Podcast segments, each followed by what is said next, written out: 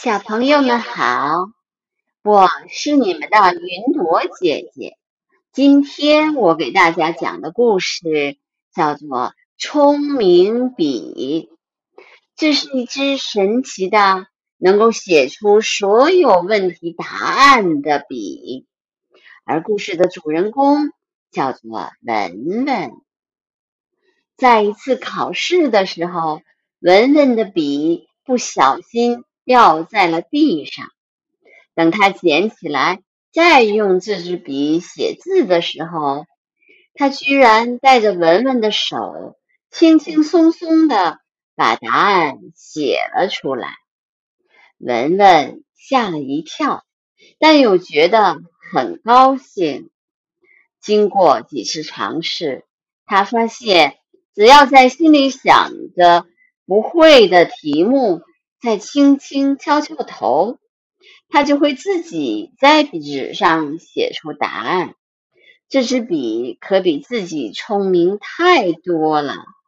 于是文文叫它做“聪明笔”。在聪明笔的帮助下，文文这次考试考了一百分，拿了全班第一。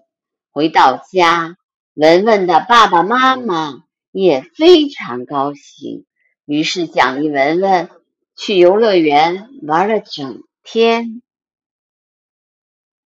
这天，文文做作业时又遇到了一道不会的题，但这题能难住文文，却难不住聪明笔。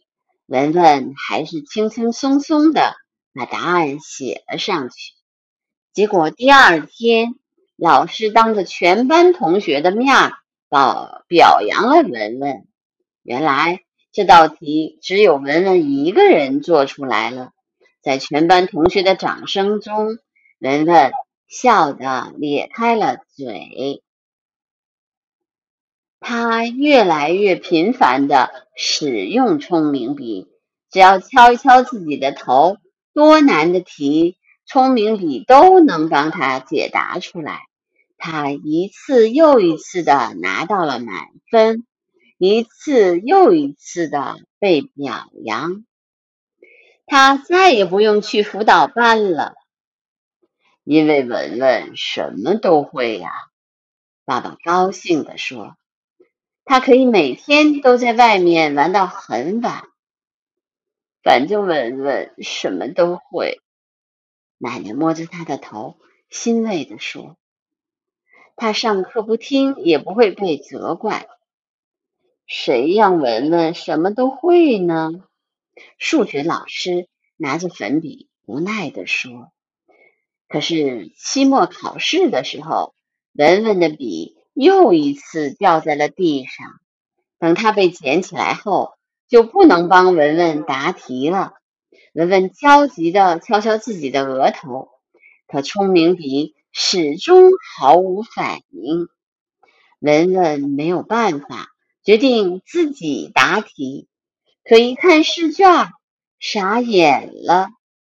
原来这个学期以来，他没有听过课，也没有做过练习，不但没有学到新知识。